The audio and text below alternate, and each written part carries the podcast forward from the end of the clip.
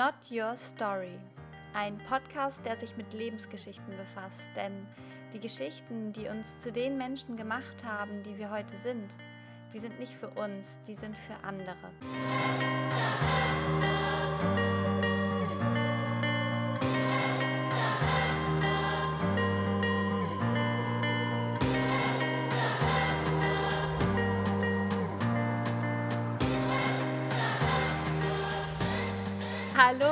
Herzlich willkommen zu einer neuen Podcast-Folge. Äh, ihr könnt euch einfach nicht vorstellen, wie oft ich diese Folge jetzt gerade schon angefangen habe aufzunehmen. Und das ist total lustig, weil am Anfang war ich in so einer ganz ernsten Stimmung und wollte das total ernst und seriös rüberbringen. Also ich wollte es nicht gespielt so rüberbringen, sondern es war halt einfach meine Grundstimmung. Und je öfter ich jetzt gerade diesen Anfang aufnehme, umso humorvoller werde ich gerade, beziehungsweise kann gerade einfach nur noch lachen über, über meine anfängliche Ernsthaftigkeit und diese Enge, die dadurch bei mir in der Brust entstanden ist und diese Verkrampftheit, diese Folge aufnehmen zu wollen. Und eigentlich passt dieser emotionale und eigentlich passt dieser emotionale Prozess bei mir gerade perfekt zu dieser Folge. Und zwar geht es äh, in dieser Folge um Persönlichkeitsentwicklung und wie ich sie für mich erlebt habe, beziehungsweise das, was sich für mich so ähm, herauskristallisiert hat. Und ich habe nämlich mit der Persönlichkeitsentwicklung angefangen vor, ich glaube, ungefähr vier Jahren oder dreieinhalb Jahren so um und bei. Und damals aus der Not heraus natürlich, wie glaube ich ganz, ganz viele, also in einer Situation, in der es mir im Leben überhaupt nicht gut ging und ich irgendwie gar nicht mehr wusste, wo oben und unten ist und vorne und hinten. Und ähm, das war wie so ein Arschtritt oder wie so eine schöne Schelle vom Leben, wie so eine Backpfeife, die, äh, die gesagt hat, jetzt sieh mal zu, jetzt beschäftige dich mal mit den wichtigen, wichtigen Themen und jetzt entwickel dich mal. Und ähm, genau, das war so der Anlass und dann bin ich dadurch äh, in die Persönlichkeitsentwicklung gekommen, in die ganze ähm, Schiene, beziehungsweise in die ganze, hm, ja, wie sagt man das? In die Szene, genau. Und äh, habe mich dann auch ein Jahr später Vollzeit selbstständig gemacht mit der Fotografie. Und auch die Selbstständigkeit hat einfach gefordert, dass ich ich selbst werde und zwar ständig. Und das hat natürlich vorausgesetzt, dass ich erst einmal herausfinde, wer ich eigentlich bin. Und so bin ich dann auch in die Spiritualität oder zur Spiritualität gekommen, wenn man das überhaupt so sagen kann. Aber ich habe angefangen, mich, mit, mich bewusst mit diesen spirituellen Themen auseinanderzusetzen. Und das war aber jahrelang wirklich sehr, sehr schwer. Also äh, es waren für mich sehr ernste Themen. Ich habe das alles sehr ernst genommen. Ich, ich habe ähm, ich habe ich hab dem unheimlich viel Bedeutung beigemessen und die ganzen Themen so, finde heraus, wer du bist, finde heraus, was du willst. Du musst wissen, was deine Berufung ist. Du musst wissen, warum du hier bist. Du musst wissen, wofür du stehst und wofür du nicht stehst. Ähm, so viele Dinge, die mir ganz viele Coaches, und ich habe unheimlich viele Kurse gemacht, und ganz viele Coaches die mir gesagt haben, was ich zu tun habe und was ich zu lassen habe, was ich wissen muss und was ich loslassen muss und so weiter. Es war ganz viel Druck, ganz viel Ernsthaftigkeit, ganz viel Schwere und halt ganz viele Dinge, die, die irgendwie für mich am Ende ganz viel Enge bedeutet haben. Enge in der Brust, irgendwie ähm, das Gefühl zu haben, keine Luft mehr zu kriegen. Also klar habe ich durch all diese ganzen Prozesse auch ganz, ganz viel über mich erfahren, aber sie haben eben auch ganz viel Enge geschaffen. Und irgendwann kam dann der Punkt, wo ich dachte, ey, und jetzt reicht's. Jetzt möchte ich einfach von niemandem mehr hören, was ich zu tun habe und was ich zu lassen habe. Und irgendwie habe ich das Gefühl, am Anfang haben mir die Coaches und all die ganzen, ähm, diese Szene, sich damit zu befassen, sich mit den Themen zu befassen und so, das hat mir am Anfang echt geholfen, so ein bisschen auch überhaupt erstmal reinzukommen und darauf gestoßen zu werden, was es sonst noch alles auf dieser Welt gibt, was es alles für Perspektiven gibt und Arten, äh, die Dinge zu bewerten. Aber irgendwann hatte ich das Gefühl, bei all diesen, bei all diesen starken, präsenten Coaches, die mir sagen wollen, wie ich Dinge zu tun und zu lassen habe, sehe ich mich dabei überhaupt nicht mehr. Ich weiß gar nicht mehr, was ich eigentlich will und was mir eigentlich wirklich wichtig ist und was ich eigentlich gerade brauche und was ich fühle, wenn mir im Außen so viele sagen, was ich zu tun und zu lassen habe und wer ich zu sein habe. Und das alles hat mich mehr gestresst und mich unter Druck gesetzt, als dass es mir am Ende geholfen hat. Und ich wollte unbedingt meine Leichtigkeit wieder zurückhaben und mein Humor und einfach über die Dinge auch mal lachen und die Dinge auch einfach mal so sein lassen und die Dinge auch einfach mal so stehen lassen können und einfach mal sagen können, keine Ahnung, was meine Berufung ist. Ich habe keine Ahnung. Irgendwann werde ich es schon erfahren. Und, und wenn nicht, dann war es mir eben nicht bestimmt. Dann, dann ist das einfach so. Also einfach die Dinge wieder mit mehr Leichtigkeit zu sehen, mit mehr Fröhlichkeit und vor allem mit meiner Persönlichkeit, so wie ich jetzt gerade bin, egal ob ich jetzt gerade komplett entwickelt bin oder nicht. Ähm, ich weiß nicht, ob es den Zustand überhaupt gibt, wirklich sich komplett aus all diesen Programmierungen und Glaubenssätzen und so weiter zu befreien, aber jetzt gerade bin ich der, der ich bin. Und jetzt gerade ist der Mensch, der ich bin, genau richtig so, wie er ist und darf in vollen Zügen gelebt werden und das Leben so, wie es gerade ist, genossen werden. Und das, was mir jetzt aber immer wieder aufgefallen ist, was mir auch heute noch dienlich ist, ist tatsächlich sich immer wieder trotzdem bei all, ähm, bei all der Leichtigkeit, die ich jetzt versuche in mein Leben wieder zu laden und ich mir auch immer wieder sage, Humor ist, ist für mich so die beste Medizin überhaupt. Humor ist immer eine gute Idee. Einfach mal über die Dinge lachen und das Leben nicht so ernst zu nehmen.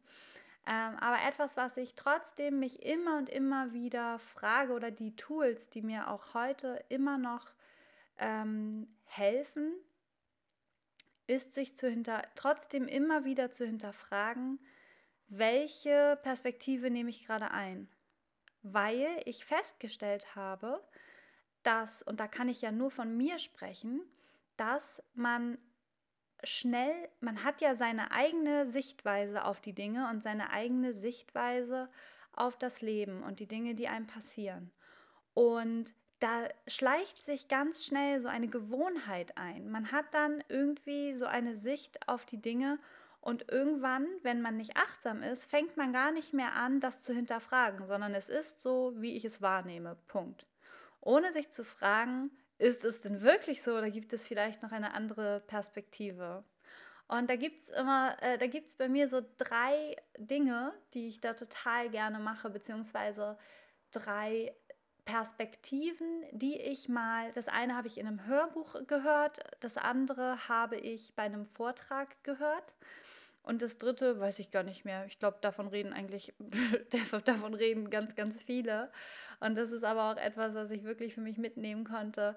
Ja, was, was ich als sehr hilfreich empfunden habe, seine eigene Perspektive wirklich immer wieder ähm, zu hinterfragen, sein ähm, einfach Bewusstsein zu schaffen. Bewusstsein für seine eigene Sichtweise und seine eigene Bewertung. Und das erste ist aus dem Hörbuch, äh, beziehungsweise aus dem Buch, und das, davon gibt es auch ein Hörbuch, ähm, Big Five for Life. Und ich liebe, liebe, liebe dieses Buch einfach. Ich finde das so großartig. Und da erzählt der Mann, also ein Mann, der dort die Hauptrolle spielt mit, der erzählt ähm, von oder stellt eine Frage, ist heute ein guter Museumstag? Und ähm, er meint mit dieser Frage, dass, also er stellt sich vor, dass am Ende unserer, Tra unserer Tage, wenn wir, wenn wir gestorben sind, dass unser komplettes Leben in einem Museum ausgestellt wird. Also jeder einzelne Tag wird in diesem Museum als Bild festgehalten. Es gibt ein ganzes Museum nur von deinem Leben und jeder Tag ist dort festgehalten. Allein diese Vorstellung finde ich schon total krass. Und dann werden eben kommen Besucher und können durch dieses Museum schlendern und sich dein Leben anschauen. Und je nachdem, wie du diesen Tag vollbracht hast, je nachdem, was du an diesem Tag gemacht hast oder wer du warst oder wie du dich gefühlt hast, ähm, wie du gelebt hast, je nachdem wird eben dementsprechend ähm, das auch nur gezeigt. Es werden dort keine Wünsche, keine Träume, keine Hoffnungen, nichts, was man sich vorgestellt hat, nichts, was man eigentlich mal wollte. All das wird nicht gezeigt, sondern wirklich nur die nackte Realität, das, was war. Nur das wird dort gezeigt. Und er stellt dann eben diese Frage in diesem Buch, ist heute ein guter Museumstag? Ist der Tag, so wie er heute war oder jetzt gerade ist, wenn man sich vorstellt, dass dieser Tag im Museum ausgestellt wird oder als Bild eben aufgehängt wird, ähm, so festgehalten wird, wie der Tag heute war, ist es dann ein guter Museumstag oder nicht? Und das ist halt spannend, die Frage, weil man sich dann erst einmal fragen muss, was macht denn einen Tag zu, was macht denn einen Tag zu einem guten Museumstag? Wann empfinde ich einen Tag als einen guten Museumstag? Muss der wahnsinnig spektakulär sein? Muss ich dafür irgendetwas, keine Ahnung, krasses gemacht haben äh, im Urlaub oder Bungee Jumping oder keine Ahnung oder oder reicht es einfach nur in Anführungszeichen glücklich gewesen zu sein? Und da, da kann man halt für sich selber einfach mal sich die Frage stellen, was macht denn meinen Tag zu einem, zu einem guten Museumstag? Und ich für mich habe festgestellt, ähm, Tage, an denen ich mich annehmen kann, so wie ich bin, egal ob ich schlechte Laune habe oder gute, egal ob ich traurig bin oder voller Freude, All das spielt bei mir eigentlich am Ende gar keine Rolle, solange ich mich an dem Tag genauso auch annehmen kann und alles annehmen kann. Meine Traurigkeit, meine Tränen, meine Freude, meine Verrücktheiten, keine Ahnung, alles. Solange alles an diesem Tag sein durfte, wie es war, ist es für mich ein guter Tag, weil er einfach ein Tag voller Lebendigkeit ist, weil genau das für mich am Ende eigentlich das Leben ausmacht. Die Lebendigkeit, die Gefühle zu fühlen, sie da sein zu lassen, da reinzugehen ähm, und das einfach zu genießen, ohne jede Träne als schlecht zu bewerten und jede Freude als mega gut, sondern alles hat seine Berechtigung und alles darf gefühlt und gelebt werden und bedeutet am Ende Lebendigkeit und Menschlichkeit. Und wenn ich dann diese Zeit noch mit meinen Liebsten verbringen darf, also meinen Menschen, die, die ich einfach besonders gern um mich habe und aber auch vor allem meinen Hunden, wenn ich diese Zeit mit meinen Hunden zusammen sein darf, dann ist es für mich schon ein guter Tag. Egal, ob ich hier bei mir zu Hause in Holm sitze und hier durch meine Wälder streife, die, die ich einfach so sehr liebe, oder ob ich, keine Ahnung, im Urlaub in Frankreich bin oder keine Ahnung, irgendetwas tue, was vielleicht äh, spektakulärer ist, das ist am Ende eigentlich egal. Das war für mich total schön, das einmal so zu sehen. Ich muss nichts wahnsinnig Spannendes machen. Mein Leben, ich empfinde mein Leben nicht als spektakulär oder langweilig, je nachdem, was ich gerade, wo ich gerade bin, an welchem Ort ich bin, sondern vor allem ob ich bei mir bin und mich so annehme, wie ich bin und wer vor allem in meiner äh, Umgebung ist. Also ob ich, die, ob ich die Zeit mit denen verbringen kann, die mir besonders am Herzen liegen. Genau, das ist das eine, die Museumsfrage.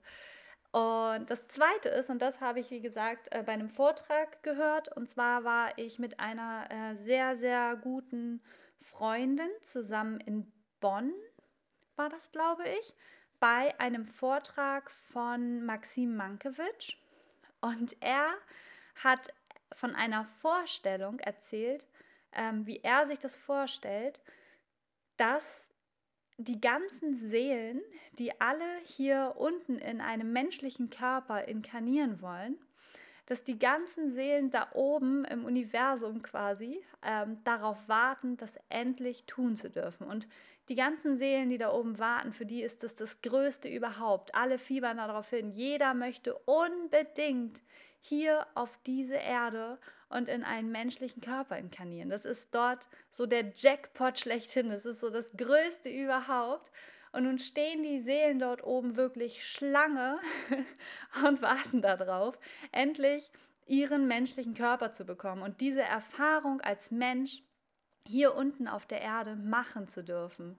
Alle fiebern darauf hin und, sind so wahnsinnig aufgeregt und freuen sich und diese Vorstellung finde ich so wunderschön, weil wie schnell nehmen wir hier unten alles als selbst, also hier unten, wie schnell nehmen wir hier auf der Erde alles äh, als so selbstverständlich hin. Alles ist irgendwie selbstverständlich, alles ist normal. Wir haben unser Leben, wir haben ähm, Luft und Wasser und Essen und wir haben irgendwie alles, alles da, zum, vor allem ja auch hier in der westlichen Welt alles im Überfluss. Wir können in den Supermarkt gehen und dort alles kaufen, was wir wollen, quasi. Ähm, uns geht es so, so, so gut hier und wir nehmen das alles als so selbstverständlich hin. Ähm, nicht nur das, sondern auch Sonnenstrahlen auf der Haut zu spüren, ähm, riechen zu können, in, im Wald zu stehen und die Bäume riechen zu können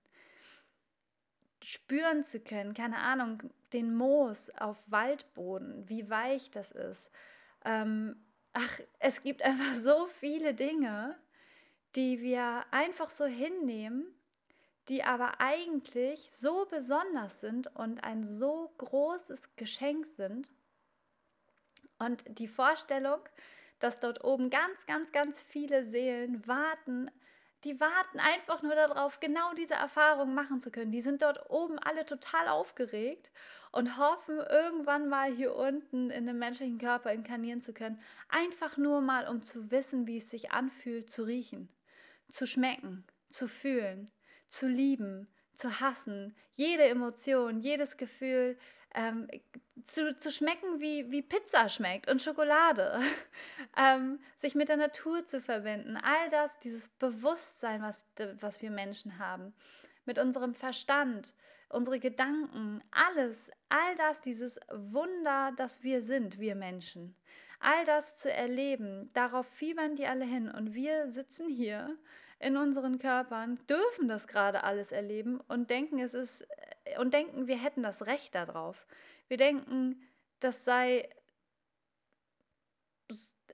ja, wir, mir fehlen da die Worte. Wir gehen damit teilweise ähm, doch schon fast ähm, gleichgültig um, als wenn das halt das Normalste der Welt wäre und wissen das ja teilweise überhaupt nicht mehr zu schätzen. Und in dem Moment, wenn ich mir dann diese ganzen Seelen vorstelle, die da oben sitzen oder stehen und warten, ähm, komme ich wieder in diese Dankbarkeit ganz schnell und sehe mit einmal wieder, hey, stopp mal, Lea, das ist hier alles nicht selbstverständlich. Das ist alles echt ein riesengroßes Geschenk, dass du all das hier erleben darfst und dass dir das alles widerfährt. Dass du all diese Erfahrungen machen kannst und ähm, dich selber auf diese Art und Weise in dieser Welt erfahren darfst. Und das führt dann auch dazu, dass ich dann eben auch schnell die Dinge nicht so ernst nehme und mich selber nicht so wichtig nehme, sondern wirklich sage, boah, krass, egal was mir gerade widerfährt, es ist eine Erfahrung, die ich machen darf. In meinem menschlichen Körper auf dieser Welt mit allem, was dazugehört. Das ist einfach großartig. Danke, danke, danke. Und ähm, genau, das Dritte ist, dass ich mich einfach einmal hingesetzt habe und mich gefragt habe, wer möchte ich denn eigentlich sein, wenn ich mir das aussuchen könnte? Also wie sähe meine beste Version aus? Das soll überhaupt nicht bedeuten, dass ich so wie ich jetzt bin nicht okay bin, dass ich das glaube oder dass ich denke, ich müsste mich jetzt noch auf die und die Weise oder zu dem und dem Menschen ähm, hin, hin entwickeln. So meine ich das nicht, sondern in Liebe mit mir zu sein, so wie ich jetzt bin und gleichzeitig einfach mal spielerisch und liebevoll zu schauen, was, welche Version wäre noch krasser, welche Version wäre noch liebevoller mit mir und dem Leben.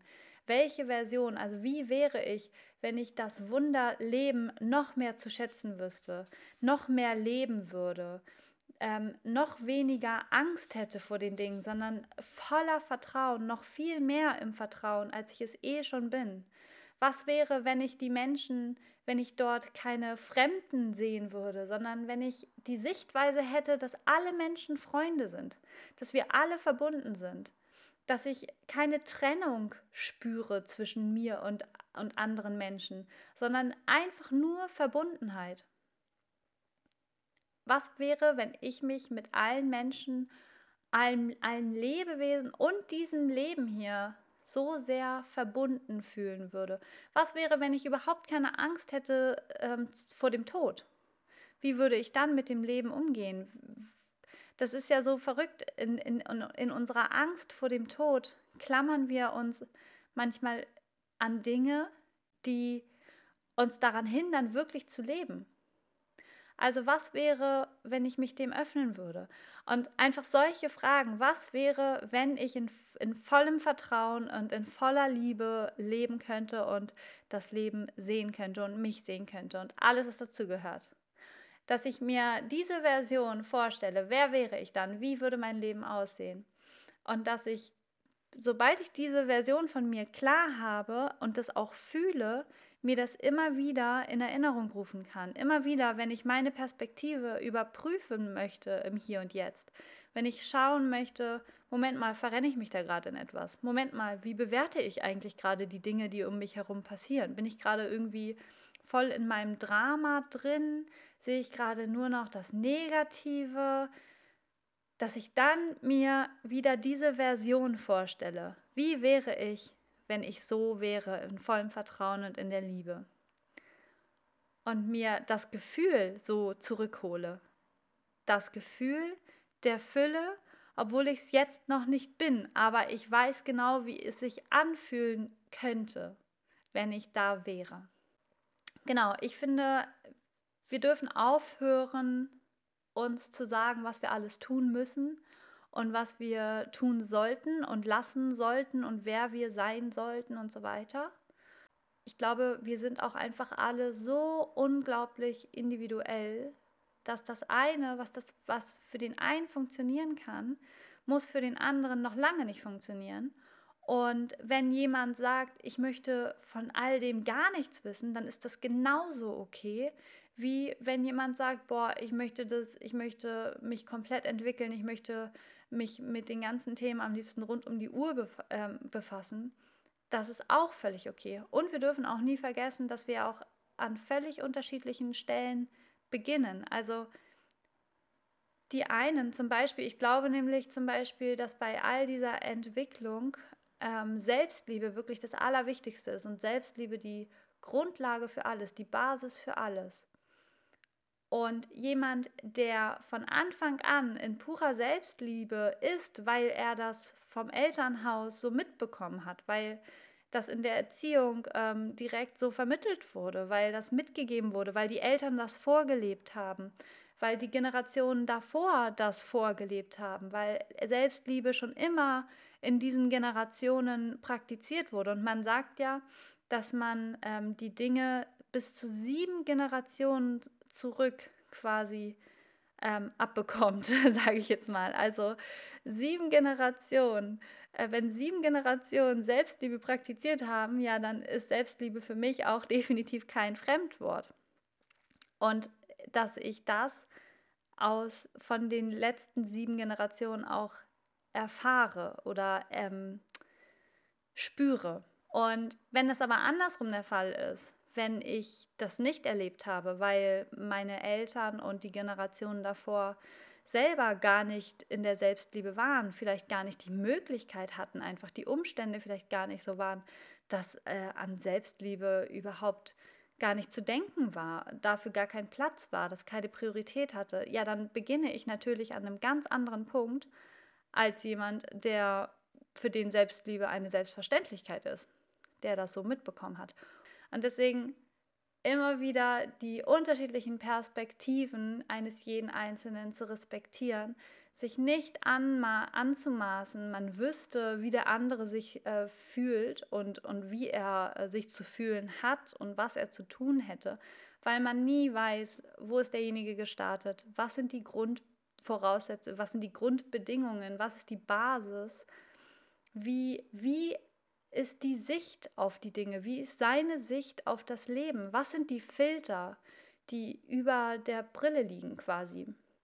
Welche Filter benutzt er? Und oft wissen wir das ja selber gar nicht. Ich, ich kenne ja meine eigenen Filter selber gar nicht wirklich. Also mit der Zeit nimmt man das immer mehr wahr, aber eben auch nur, wenn man da Bewusstsein schafft. Genau so. Das war jetzt zum Schluss noch ein bisschen ausufernd.